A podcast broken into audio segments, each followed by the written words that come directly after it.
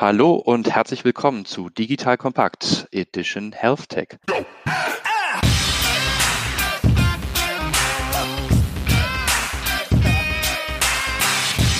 Mein Name ist Patrick Pfeffer. Ich bin Gründer und Geschäftsführer der Healthcare Investment Plattform EscoVest und habe heute einen ganz spannenden Gast bei mir, der sich gleich persönlich bei euch vorstellen wird. Aber zunächst einmal noch eine kleine Vorbemerkung meinerseits. Heute zum ersten Mal in der Moderation ohne den lieben Joel. Lieber Joel, ein Gruß an dich da draußen. Wir vermissen dich sehr. Ich hoffe, ich schlage mich auch ohne dich gut. Warum Health Tech? Der Gesundheitsmarkt ist nicht nur ein starker Wachstumsmarkt, sondern auch einer, den wir aufgrund der Digitalisierung in zehn Jahren nicht wiedererkennen werden. Ich bin wahnsinnig gespannt, wer also, wenn ich noch knapp unter 50 sein werde, diesen Markt dann prägen wird. Und in diesem Sinne, möglicherweise haben wir so einen Menschen schon hier bei uns in der Sendung, möchte ich Andreas Schmidt vorstellen, den ich immer als Serial Entrepreneur vorstelle, aktuell als CEO von Proteona unterwegs, mit ganz spannenden Themen in der Vergangenheit, aber noch viel spannenderen Themen in der Gegenwart. Und ich möchte mich mit ihm heute über sein aktuelles Venture unterhalten, ich möchte mich darüber unterhalten, wie Labor und künstliche Intelligenz zusammen funktionieren, was die Corona-Krise mit seinem Venture gemacht hat. Wir werden uns über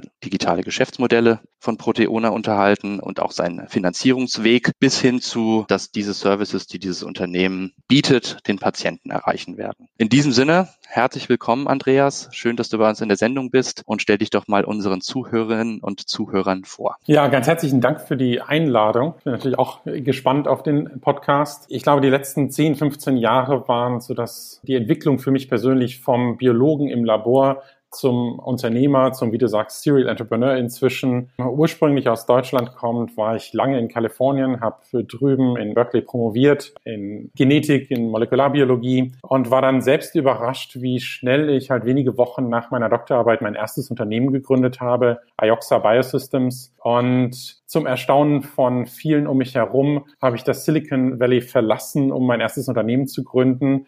Das war nämlich eine Ausgründung der National University of Singapore. Ioxa Biosystems ist ein Multiplex Proteomics Unternehmen. Also im Grunde, was wir da machen, ist viele Proteine in sehr kleinen Volumen, in winzigen Tröpfchen zu messen, als Forschungswerkzeug für große Unternehmen wie andere Wissenschaftler. Und so war ich dann in wenigen Wochen vom Doktoranden zum CEO meines eigenen Unternehmens ge gewandelt. Und einmal Gründer, immer Gründer bedeutet, dass ich inzwischen halt auch mit meinem zweiten Unternehmen unterwegs bin, Proteona. Da geht es um Single-Cell Proteogenomics. Was das heißt, ist Einzelzelluntersuchung. Wir gucken uns wirklich jede einzelne Zelle an und erstellen da Profile auf genetischer Ebene mit DNA und RNA und auch Proteinen führen dann diese gesamte riesige Information zusammen und leiten daher Therapieempfehlungen, vor allen Dingen für Krebspatienten her. Wie kam es damals zu der Connection nach Singapur? Da war ich selbst überrascht. Das war im Grunde ein Gespräch mit meinem damaligen Mitgründer Dieter Trau, der dort Professor war, aber wie man an dem Namen schon hört,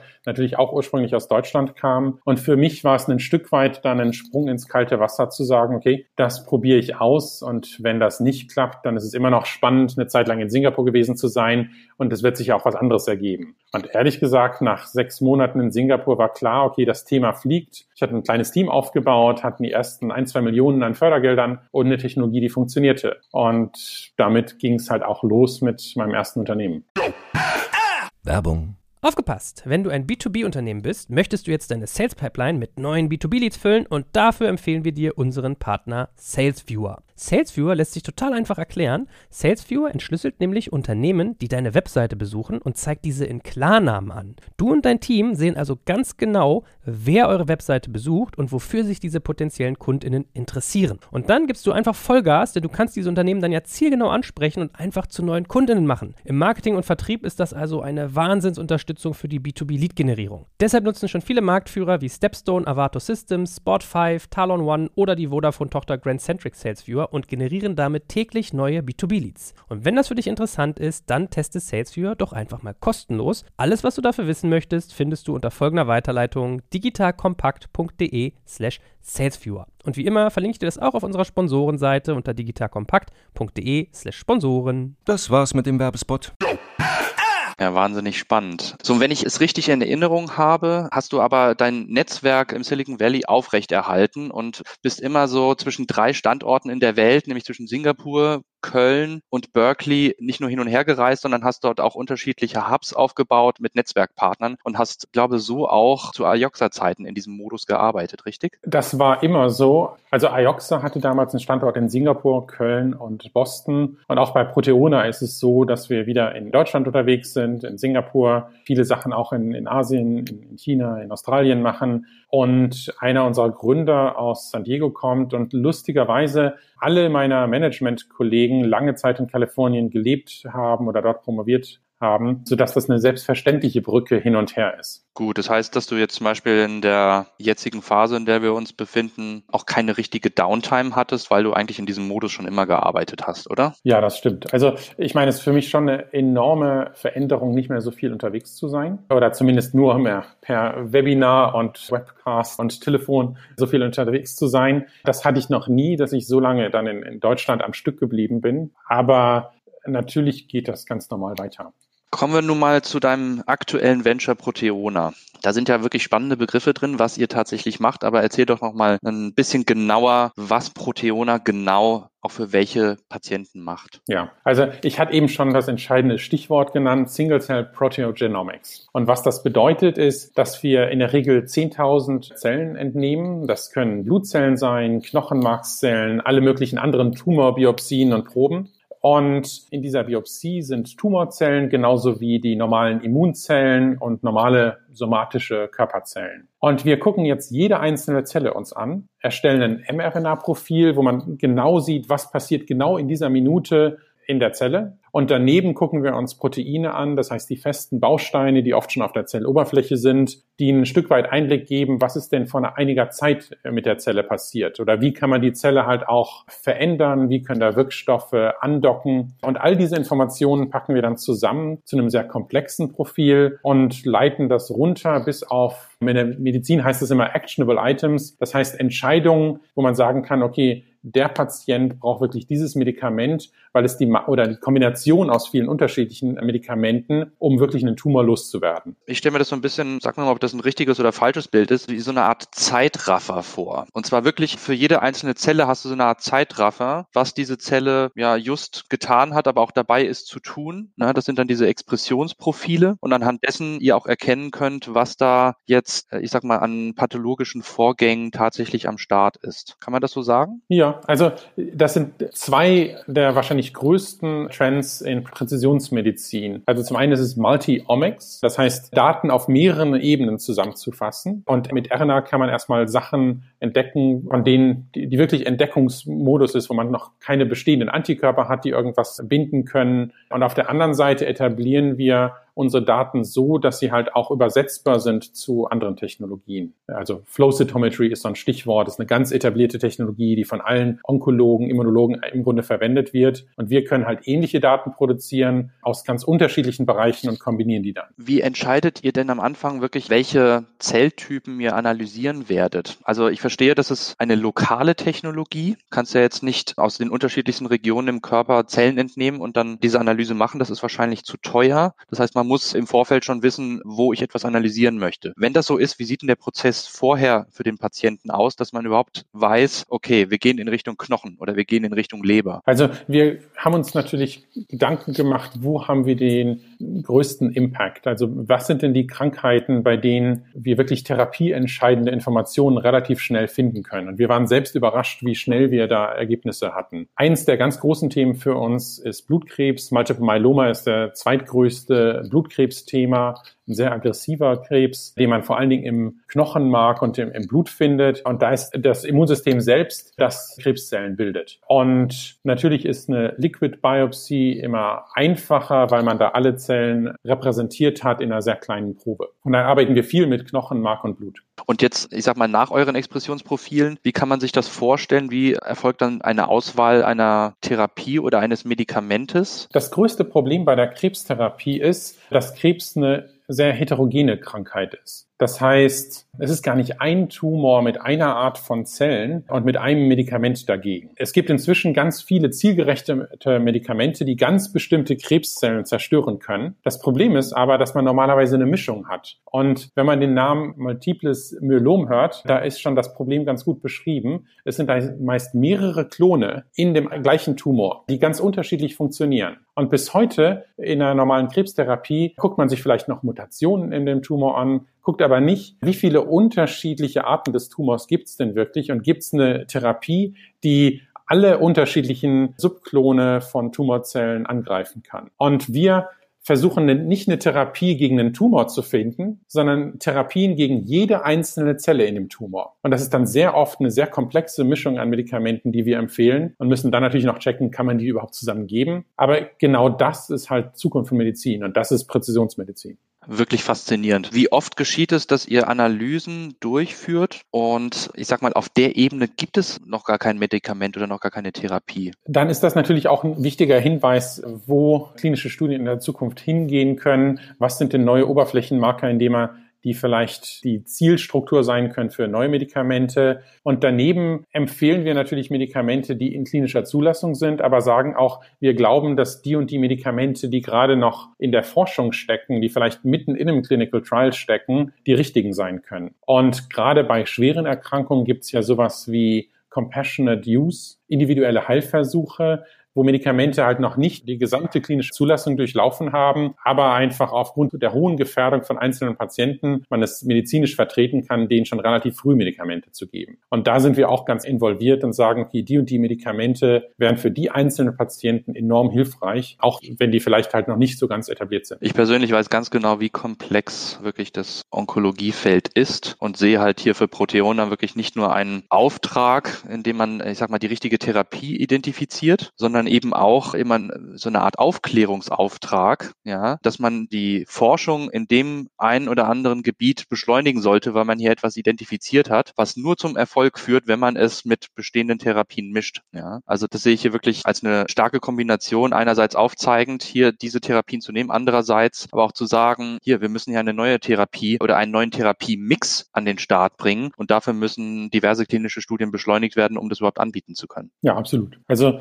wir orientieren uns da halt natürlich Richtung Patienten und Arzt und, Wohl des Patienten. Aber genauso wichtig ist es für uns halt, Ideen zu geben für Pharmaforschung. Lass uns doch mal ein bisschen zu dem Thema IT meets Lab kommen. Ja, ihr habt auch das Buzzword Artificial Intelligence bei euch im Pitch Deck. Erklär mir doch mal, wie, ich sag mal, das Labor und die künstliche Intelligenz im Fall von Proteona zusammenkommen. Also, wir haben uns lange gewunden, das Wort künstliche Intelligenz überhaupt in den Mund zu nehmen und auf irgendeinem Slide Deck zu haben. Und irgendwann war klar, okay, wir sind wirklich Artificial Intelligence und arbeiten mit wirklich halt auch Größen im Bereich künstliche Intelligenz in den USA, in Asien zusammen. Vielleicht kann ich nochmal erklären, was das Ausgangsproblem ist. Dann wird auch relativ schnell klar, warum wir ein ganz schwieriges Datenproblem haben, das wir lösen wollen. In jeder einzelnen Patientenprobe, die wir haben, gucken wir uns 10.000 einzelne Zellen an. In jeder Zelle messen wir so zwischen 2 und 4.000 mRNAs im Moment 70 Proteine und demnächst noch eine Menge Mutationen. Und die ganzen Daten muss man irgendwie zusammenfassen und runterkochen auf Aussagen, die die Therapie verändern. Also im Sinne von, das und das Medikament soll jetzt genommen werden oder nicht. Und das ist echt komplex. Und da gibt es natürlich Versuche, dass Wissenschaftler vom Computer sitzen und die Daten analysieren. Wir machen das auch ganz oft als Benchmark, wo wir halt etablierten Wissenschaftlern unsere Daten zur Verfügung stellen und sagen, okay, wir bezahlen euch, wertet doch mal die Daten aus. Und das dauert Stunden für jede einzelne Probe. Und wir haben inzwischen viele Algorithmen, die mit jeder neuen Probe intelligenter werden und bessere Antworten geben und natürlich ganz systematisch und gleichmäßig immer die gleichen Daten geben. Und wenn man mal weiterdenkt, wie kann man denn Single-Cell Proteogenomics in klinische Studien etablieren für Patientenstratifizierung, also um zu sagen, welche genauen Patienten sollen denn in der klinischen Studie überhaupt dabei sein, dann muss man das ganz systematisch machen. Dann müssen das Algorithmen sein, die auch immer gleich reagieren. Und das ist ein echtes Thema von künstlicher Intelligenz. Also ist hier ein kombinatorisches Problem. Ja, wir haben 10.000 Zellen, die analysiert werden wollen, mal 4.000 RNAs die sich in den Zellen befinden, mal 70 Proteine, also immens große Zahlen, mit denen ihr da arbeitet. Sind da die Rechner nicht inzwischen schnell genug, um, ich sag mal, wie, wie sagen die Informatiker, Brute Force, alles sozusagen durchzutesten? Braucht man da wirklich Algorithmen, die aus dieser Menge heraus die Themen fischen, um effizienter in der Forschung zu sein? Ja, ich meine, wenn man sich so Immunthemen anguckt, dann sind die Zahlen immer enorm groß. Also es gibt mehr Oberflächenstrukturen auf einer Immunzelle, als es Sterne im Universum gibt. Das heißt, jeder Rechner ist da relativ schnell am Ende. Gute Antwort. Da kann ich jetzt nichts drauf sagen, aber wirklich ein sehr schöner Vergleich mit den Sternen. Ursprünglich war ich tatsächlich halt auch Immunologe und habe mir Antigenpräsentationen auf Zelloberflächen angeguckt. Von daher ist mir da schnell klar geworden, wie komplex solche Themen sind. Also das Immunsystem ist tatsächlich eins der komplexesten Themen, mit denen wir überhaupt als Menschheit umgehen. Ja, Andreas, wenn du mal vergleichst IOXA versus Proteona oder mal generell Biotechnologie mit und ohne AI in der Vergangenheit und heute. Was ist so der wirklich der größte Mehrwert, der sich aus dieser Kombination heraus ergibt?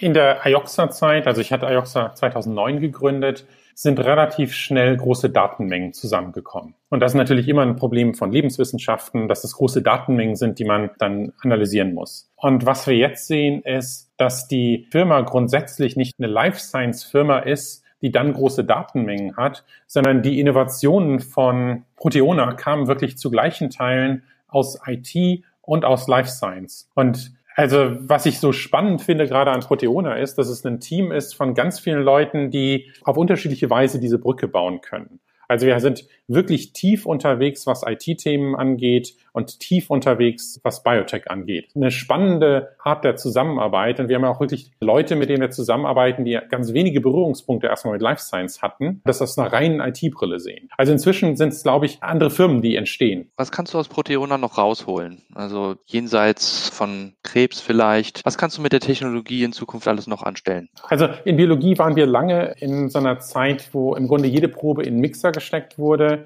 äh, und danach wurde analysiert, äh, was ist denn drin in der Probe. Und ich glaube, das haben wir inzwischen hinter uns gelassen und merken, dass ganz viele Krankheiten zellbasiert sind und auch ein, einzelne Zellen da ganz anders reagieren und dass da wirklich der Erkenntnisgewinn ist. Und das ist relativ egal, ob man sich da Krebs anguckt oder Autoimmunerkrankungen, Allergien oder auch neuronale Erkrankungen. Der, der große Trend geht dahin, äh, Single-Cell-Analysen zu machen. Und eine Komplexität, die da noch draufgesetzt wird, ist Multi-Omics. Wir alle erleben uns an die Welle von so DNA-Technologien. Firmen wie Illumina sind da entstanden und wurden zu Giganten. Danach gab es eine Proteomics-Welle und im Moment sind wir ganz klar zu sagen, es ist Multi-Omic. Im letzten Jahr hat Nature die Methode des Jahres gekürt und das war Single-Cell Multi-Omics und ich muss sagen, völlig zu Recht.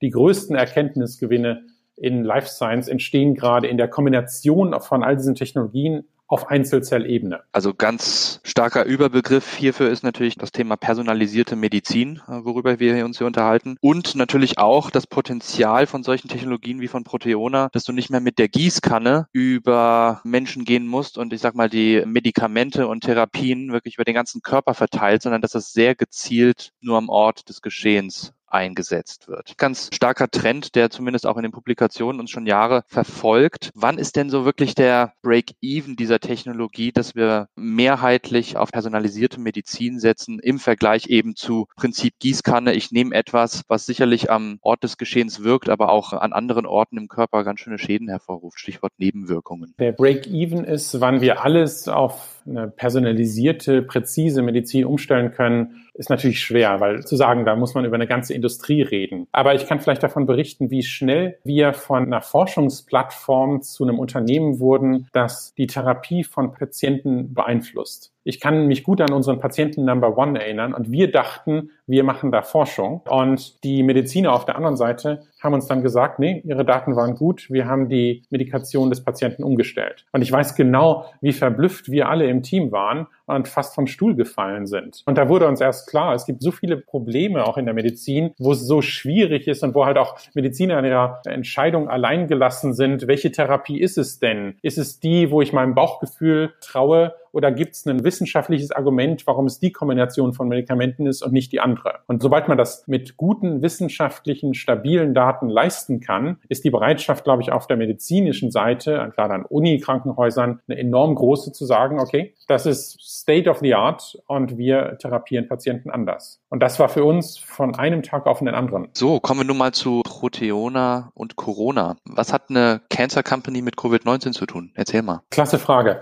Also die Entscheidung von der Krebsfirma zur zumindest teilweise Corona-Firma war eine unglaublich schnelle. Im Grunde ist das in 24 Stunden passiert. Wir haben uns einfach mal überlegt, wer sind denn wirklich die Risikogruppen für Corona? Und sind dann relativ schnell dazu gekommen, dass Leute mit einem komprimierten Immunsystem natürlich enorm gefährdet sind. Und wenn man sich mal anguckt, wie Therapie gerade bei Blutkrebs funktioniert, da fährt man ja gezielt das Immunsystem runter. Und das bedeutet nach zum Beispiel so einer Knochenmarkstransplantation, nach B-Cell Depletion, also einer Therapie, wo man die B-Zellen in einem Organismus einschränkt, sind Infektionskrankheiten immer ganz, ganz schwierig. Und im Grunde kann man solche Menschen dann auch nicht impfen. Also nach einer aktiven Therapie, drei bis 24 Monate danach, sind Impfungen nur sehr eingeschränkt möglich. Und da wurde uns sehr schnell klar, okay, die wahrscheinlich größte Risikogruppe für Corona sind genau die Patienten, mit denen wir jeden Tag umgehen. Und die zweite Erleuchtung kam uns dann, als uns klar wurde, okay, wir machen Einzelzellanalyse. Wir gucken uns natürlich auch B-Zellen jeden Tag an. Und B-Zellen sind die Zellen, Zellen, die Antikörper herstellen. Und wir haben natürlich alles etabliert im Labor, um dann einzelne B-Zellen zu identifizieren, die Antikörper herstellen, die neutralisierende Funktionen gegen Corona haben. Und da war die Entscheidung dann ziemlich schnell zu sagen, okay, das ist im Grunde sehr wohl in genau unserer Expertise und das machen wir jetzt. Ich habe es noch nicht ganz verstanden. Wie macht ihr dann mit den Patienten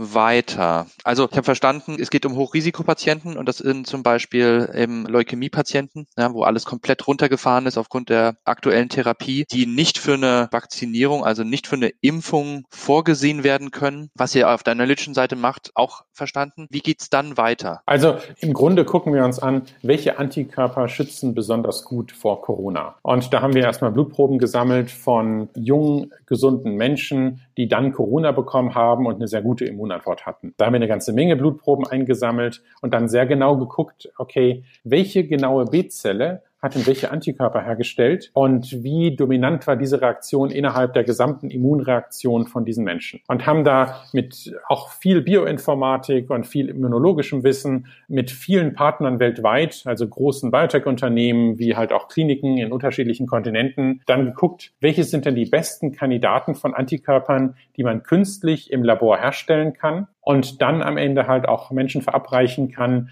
die gerade keine Antikörper herstellen. Müsstest du jetzt nicht eigentlich mit den forschenden Unternehmen zusammenarbeiten, die an einem Impfstoff gerade aktiv forschen? Also wir machen tatsächlich beides. Wir sind gerade an einem Projekt, wo es um Impfstoffforschung geht und bei einem Impfstoff guckt man sich natürlich auch an, welche Immunantwort bekomme ich denn und was kann man da an, an Besonderheiten vielleicht sehen von einem Impfstoff gegenüber einem anderen. Das machen wir zum Beispiel mit der Flinders Medical School in Australien und da geht es wirklich um die Herstellung von Impfstoffen. Und auf der anderen Seite in einem eigenen Konsortium, das sehr global aufgestellt ist, auch mit Firmen wie 10x Genomics oder Twist Bioscience, also wirklich leading, cutting edge Biotech-Firmen aus den USA, sind wir unterwegs, neutralisierende Antikörper herzustellen. Und da sind wir auch uns sehr bewusst, wo ist da unsere Expertise und wo kommt die Expertise von anderen Firmen zu tragen. Von daher ist es ganz bewusst eine Initiative von einer globalen Allianz, so dass wir halt auch in dem Umfeld sind, wo wir den meisten Mehrwert schaffen können. Stichwort Daten. Gibt immer so zwei Probleme. Data Availability und Data Veracity. Also erstens Verfügbarkeit von Daten und zweitens Qualität von Daten. Insbesondere letzteres äh, interessiert mich. Ähm, ich habe damals auch äh, zu Zeiten von Machine Learning gelernt, die Modelle sind eben nur so gut wie die Daten, die sie füttern. Oder anders gesagt, Shit in, Shit out. Erzähl mal, wie schwierig war es für Proteona, erstens an Daten ranzukommen und zweitens, was müsst ihr alles tun, um aus Daten gute Daten zu machen oder dementsprechend vielleicht auch nur gute Daten zu erhalten? Ich glaube, eine ganze Zeit lang sind so Genomic Analysis Firmen entstanden. Und die hatten immer das Problem, dass die natürlich Daten aus ganz unterschiedlichen Quellen in ganz unterschiedlicher Qualität bekommen haben. Und darum haben wir uns ganz bewusst entschieden, wir sind zu gleichen Teilen wirkliches Wet Lab Biotech Unternehmen und Datenanalyse Unternehmen.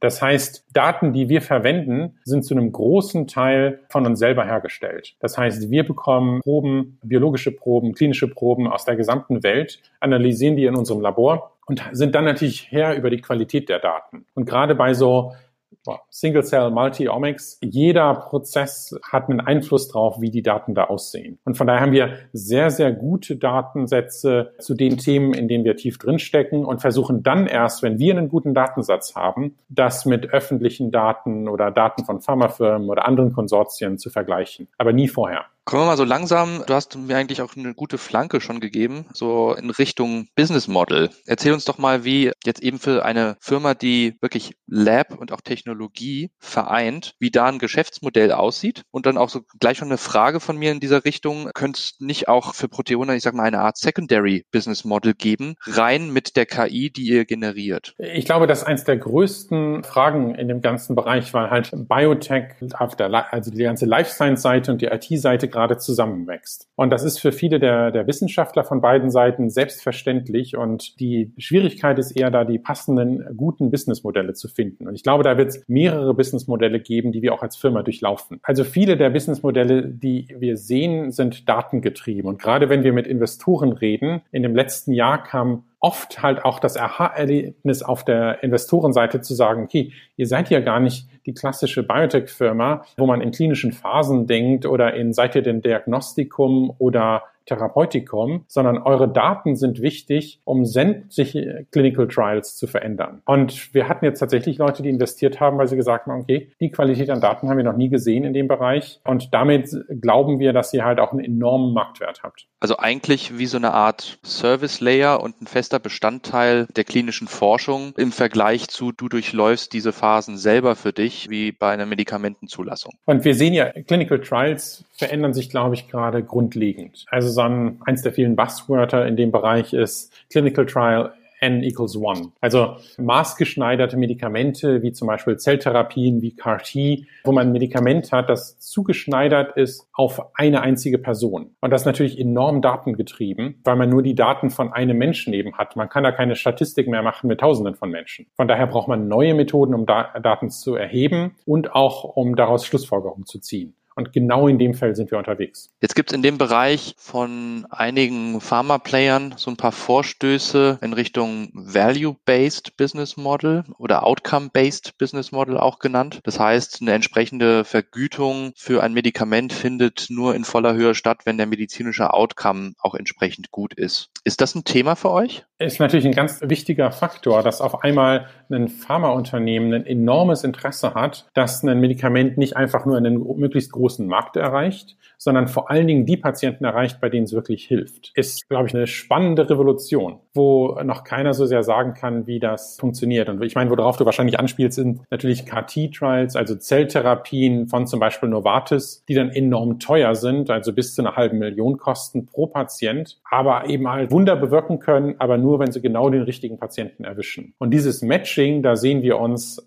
ganz klar als eine der wahrscheinlich spannendsten Möglichkeiten, gute Aussagen zu treffen. Jetzt sind wir schon beim Thema Geld. Wo steht denn ihr aktuell bei eurer Finanzierung, Fundraising, nächste Schritte? Gib uns da mal so ein bisschen einen Status quo und auch einen Ausblick für Proteona. Fundraising during Corona ist sowieso, glaube ich, ein interessantes Thema. Wir sind da gerade mittendrin auf unterschiedlichen Schauplätzen. Also zum einen haben wir viel Fördergeld bekommen aus ganz unterschiedlichen Richtungen. Also tatsächlich mehrere Millionen, die uns enorm geholfen haben, halt früh schnell unterwegs zu sein, ohne halt über eine private Finanzierung nachzudenken. Im Moment gucken wir gerade in zwei Richtungen und das, also gerade heißt auch wirklich heute habe ich dazu viele Gespräche. Zum einen reden wir natürlich mit Wagniskapital für langfristige große Beträge und sind da gerade, glaube ich, sehr, sehr gut unterwegs. Also da in dem Bereich wird es demnächst Neuigkeiten geben. Und daneben haben wir gesehen, dass so ein Thema wie Corona uns alle betrifft und uns da auch ganz bewusst entschieden, Crowdfinancing als eine der Komponenten äh, mit einzubeziehen, weil wir auch möchten, dass das Thema von allen getragen wird, von allen unterstützt wird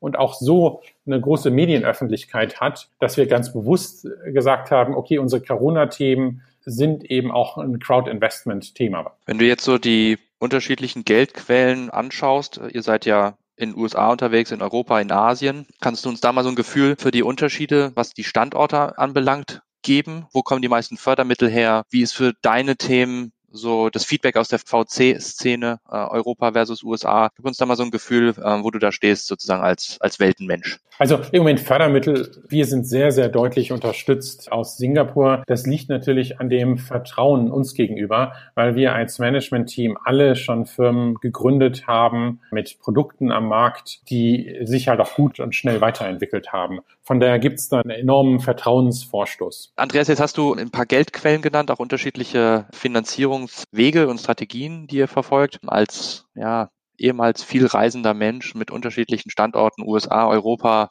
Singapur. Gib uns mal ein Gefühl dafür, wie die Investorenszene auf äh, Proteona in den unterschiedlichen Standorten reagiert. Also dieses Zusammenwachsen von Geschäftsfeldern im Biotech-Bereich und im IT-Bereich ist was relativ Neues. Unser Wagniskapitalfonds wurde natürlich aufgelegt und läuft dann für sieben oder oft manchmal auch noch ein paar Jahre länger. Hat ein bestimmtes Ziel, in was die investieren. Und ich sehe da ganz unterschiedliche Level an Kompetenz halt sich Geschäftsmodelle anzugucken, die in den Lebenswissenschaften sind, aber die sehr datengetrieben sind. Und das ist natürlich gerade so bei Silicon Valley inspirierten Firmen steht das gerade unglaublich im Vordergrund. Und ich merke genauso, dass gerade vor allen Dingen in Asien, sobald wir zu Daten reden, die im Grunde halt genauer hingucken. In Europa ist das nicht immer so, muss ich sagen. Also dass bei ganz vielen VCs erlebe ich noch, dass es das Team gibt für Life Science und das Team für IT. Und das ist, glaube ich, eher der Vergangenheit geschuldet. Heißt das auch, dass du aktuell eigentlich schwierige Gespräche hast, weil naja, auf der IT-Seite nicht unbedingt immer das Verständnis für den Biotech-Teil vorhanden ist und vice versa? Das ist total spannend. Also auch, ich erinnere mich jetzt an viele Gespräche noch Anfang des Jahres, als man reisen konnte auf der JP Morgan in San Francisco. Und nach so drei Minuten hat sich das Gespräch fast immer nach links oder nach rechts entwickelt. Also entweder wir sind tiefer eingestiegen zu, wie funktionieren unsere Laborprozesse, wie sind die diagnostischen Aspekte, was machen wir in Onkologie? Oder wir sind rechts abgebogen, wie analysieren wir eigentlich Daten? Warum sind wir wirklich Artificial Intelligence? Aus welchen Instituten kommen wir da und mit welchem Rückenwind haben wir ganz neue Konzepte, um mit Daten umzugehen? Und es ist ganz selten, dass bei so einem Gespräch wir genau in der Mitte bleiben und wir merken, wir haben einen Gesprächspartner, der genauso tief unterwegs ist in beiden Bereichen. Ja, hast du da nicht total spannende, aber auch herausfordernde Gespräche, weil du redest mit Tech-Investoren und da fehlt es irgendwie an Biotech-Kompetenz und vice versa, sprichst mit einem Biotech-Fonds und ich sag mal, das Thema Secondary Purpose of the Business Model ist auch noch nicht so richtig gegeben. Ja, genau, das stimmt. Wenn ich mal zurückblicke auf die Vor-Corona-Zeit, Anfang des Jahres auf der JP Morgan. Wenn ich da äh, Gespräche geführt habe, sind die fast immer links abgebogen oder rechts abgebogen. Also entweder Leute haben sich interessiert für unsere Laboranalysen, für Diagnostik, für Onkologie-Themen oder aber die waren verblüfft mit was zu unserem MapCell Suite of Software, also zu der Analyse, die wir verwenden, um Daten völlig anders zu integrieren, was wirklich künstliche Intelligenz ist. Und es war ganz selten so, dass ein Gespräch in der Mitte geblieben ist. Das heißt, dass IT-Themen und Biotech-Themen integriert wurden und halt auch der Gesprächspartner genauso tief unterwegs ist in beiden Themen. Das sehe ich natürlich mehr so, gerade bei Silicon Valley-Firmen, aber auch in Asien sehe ich viel mehr, dass es genau diese Schnittmenge gibt und dass die neuen VC-Fonds genau darauf gucken, weil es ja ganz deutlich erkennbar eine der größten Wellen in der Medizin überhaupt ist. Das heißt, wie ich dich kenne, bist du dann mit unterschiedlichen Pitches gerade unterwegs. Ja, oft. Und oft ergibt sich das halt auch im Gespräch. Und da weiß ich halt schon, welche Serie an Slides ich dann weiterverwende oder auch nicht. Und ich glaube, was wir gerade, wenn wir als Team auftreten, gut abbilden können, ist, wie sehr wir halt Expertise in ganz unterschiedlichen Bereichen haben. Also unser Hintergrund ist Genomics, Proteomics und AI. Als Leadership-Team von drei Leuten. Und das kommt sehr, sehr authentisch rüber. Und da haben wir enorm positives Feedback als eine der wenigen Firmen, die wirklich beide Themen gleichwertig integriert haben und bei beiden Themen genauso tief drinstecken. So, Andreas, so gegen Schluss würde mich noch interessieren. Du bist ein sogenannter Healthcare Futurist. Ähm, ich würde mich auch als solches bezeichnen. Also wir beschäftigen uns sehr viel mit der Zukunft der Medizin. Wir stehen beide mitten im Leben, haben noch ein bisschen vor uns. Was glaubst du so gegen Ende unserer Lifetime, wie der medizinische Sektor aussehen wird und was die größten Veränderungen in diesem Bereich ausmachen werden? Ich glaube, es werden viele der schrecklichen, der verheerenden Krankheiten vielleicht nicht komplett heilbar sein, aber so zu managen, dass man im Grunde mit einer hohen Lebensqualität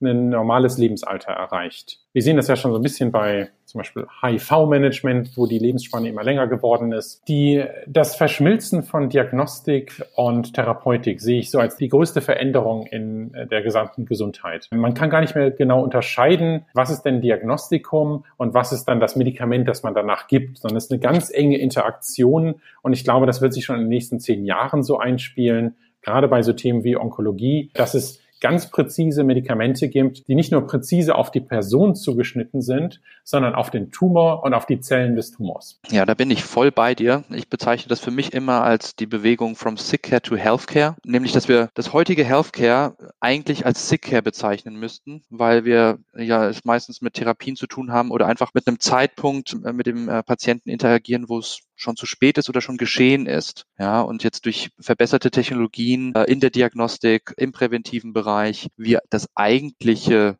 Healthcare uns jetzt gerade erst bauen. Ja, also das ist dieses Thema from sick care to healthcare für mich. Bin wahnsinnig gespannt, was sich in den nächsten Jahren und Jahrzehnten tun wird. Ich glaube, eine der spannendsten Branchen überhaupt, in der man arbeiten kann. Und in diesem Sinne, Andreas, vielen, vielen Dank für das Gespräch, für Proteona und euer Vorhaben im Krebsbereich, aber auch jetzt im Covid-19-Bereich. Alles, alles Gute. Es braucht solche Technologien, es braucht solche Köpfe, die wirklich tagtäglich dafür wahnsinnig früh aufstehen, um das Leben von Millionen von Patienten zu verbessern. Und in diesem Sinne auch an unsere unsere Zuhörer. Herzlichen Dank für die Aufmerksamkeit. Ich hoffe, hat euch Spaß gemacht und bis zum nächsten Mal bei Digital Kompakt äh, Edition Health Tech.